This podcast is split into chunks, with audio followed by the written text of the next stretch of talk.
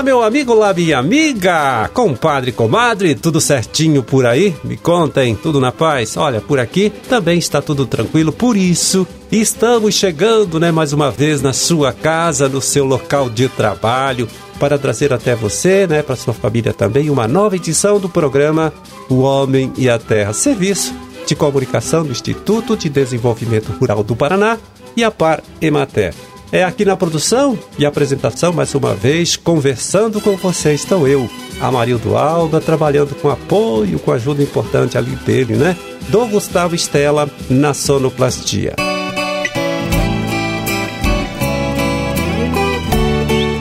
Vinte e nove de novembro de 2022, terça-feira, hein? Terça-feira de lua nova, lua que passa para a fase crescente amanhã, bem pertinho do meio-dia, tá? Dia Nacional da Onça Pintada e Dia Internacional de Solidariedade com o Povo Palestino. Bom, data também do aniversário, olha só, de Araruna, Laranjeiras do Sul, Mariluz, Nova Cantu, Presidente Castelo Branco, Renascença, Santa Isabel do Oeste e Vitorino. Então, parabéns para todos!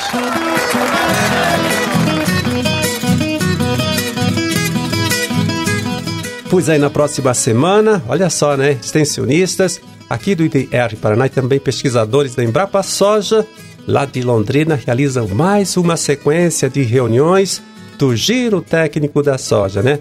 No dia 5, por exemplo, né, no período da tarde, esta reunião será em Campo Mourão. Já no dia 6, pela manhã, o encontro acontece em Assis Chateaubriand e à tarde deste mesmo dia, dia 6, em Catanduvas. Dia 7 de dezembro, do período da manhã, pesquisadores e técnicos aqui do IDR vão estar conversando com os produtores em dois vizinhos e depois do almoço em Marmeleiro. Já no dia 8, à tarde, será às 14 horas em Shoppingzinho, né, fechando todo o trabalho da semana na sexta-feira, dia 9, pela manhã, numa reunião em Quedas do Iguaçu. Então, nesses encontros, veja bem, técnicos e pesquisadores têm apresentado resultados de trabalho com manejo integrado de pragas da soja, manejo integrado de doenças da soja também, tecnologia de aplicação de produtos fitossanitários, fixação biológica de nitrogênio através da co-inoculação e da inoculação da semente, é, e manejo de solos né, em sistemas de produção de grãos. Tá? Para saber mais, né, saber direitinho o local de realização de todas essas reuniões, né, desse giro técnico da soja, Converse aí com o técnico do instituto do seu município. Se puder, olha, participe. Informação importante aí que o pessoal está apresentando para você, baseado aí em pesquisa e também muita experimentação de campo, experimentação feita com a colaboração aí de centenas de produtores de soja em todo o estado.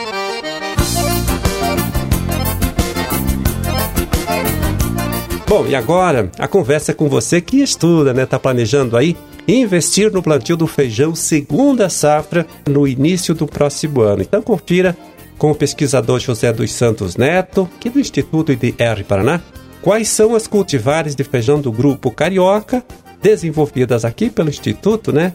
É, e que você pode escolher, né, para fazer esse plantio, fazer esse investimento aí.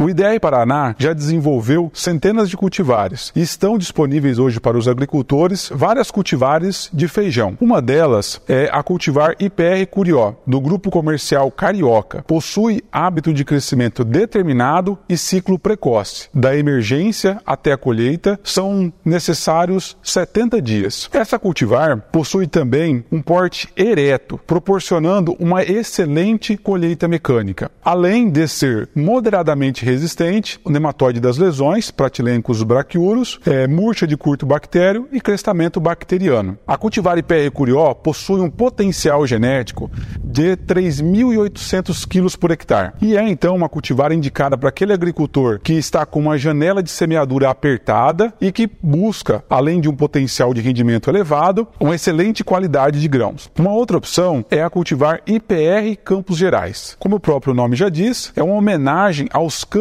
Gerais do estado do Paraná. Essa cultivar, ela apresenta hábito de crescimento indeterminado e ciclo médio. Da emergência à colheita, são necessários em torno de 88 oito dias. A cultivar IPR Campos Gerais é moderadamente resistente à antracnose, crestamento bacteriano, murcha de curto bactério e murcha de fusário. É uma cultivar que já é amplamente utilizada pelos agricultores. Isso se deve à ampla estabilidade produtiva da cultivar IPR Campos Gerais. É uma cultivar, então, que traz segurança para o agricultor, além, é claro, de um porte ereto para excelente colheita mecanizada e tem um potencial de rendimento de 4 mil quilos por hectare. A última cultivar é lançada pelo IDR Paraná, do grupo comercial Carioca, foi a IPR Sabiá, uma cultivar de ciclo médio e hábito de crescimento indeterminado. Da emergência à colheita são necessários 87 dias. A cultivar IPR Sabiá consegue juntar dois pontos muito importantes para o agricultor: elevado potencial de rendimento e rusticidade. A cultivar IPR Sabiá é resistente ou moderadamente resistente às principais doenças da cultura, como antracnose, crestamento bacteriano,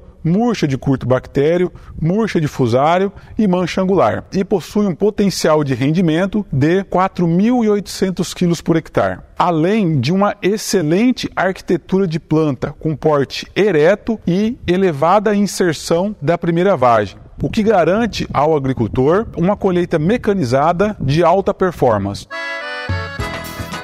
É, você conferiu aí a participação do pesquisador José dos Santos Neto, é, aqui do Instituto IDR Paraná, ele que apresentou, né, falou aí das cultivares de feijão do Grupo Carioca, é, que foram desenvolvidas aqui pelo Instituto IDR Paraná e que podem ser uma boa opção aí para você que pensa em investir no feijão segunda safra agora no início do próximo ano. Em um próximo programa, né, uma próxima edição do programa aqui, a gente volta a trazer o pesquisador, né, o José dos Santos Neto, para falar das cultivares de feijão do Grupo Preto, né, também desenvolvidas aqui pelo Instituto.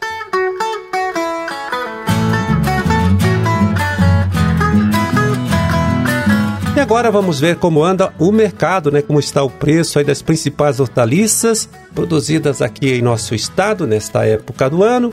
Vamos saber disso consultando aqui o relatório divulgado pela Ceasa Paraná nesta última sexta-feira, dia 25. São os preços médios, portanto, né, praticados neste mesmo dia 25 de novembro.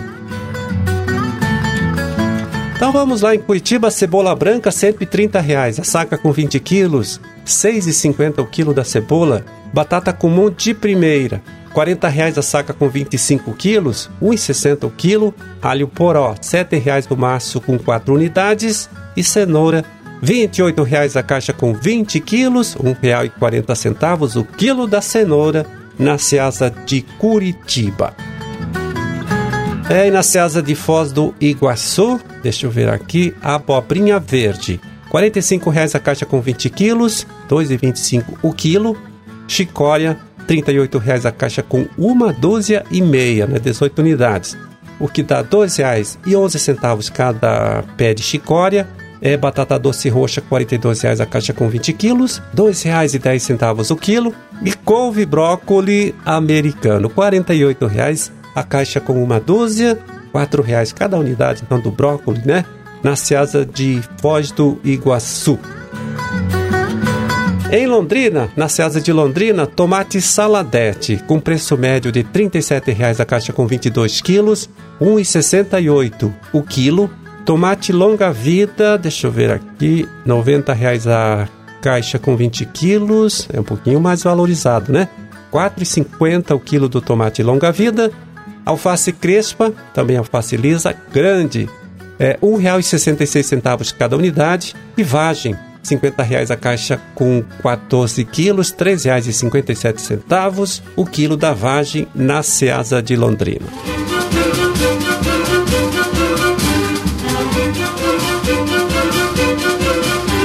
Bom, por hoje está feito o trabalho, vamos ficando por aqui, desejando a todos vocês aí uma ótima, hein? Uma excelente terça-feira e até amanhã, quando a gente estará aqui de volta mais uma vez, né? Conversando com você, trazendo para você, trazendo para sua família uma nova edição do programa O Homem e a Terra. Um grande, forte abraço para todo mundo aí, tá certo? Fique com Deus e até lá.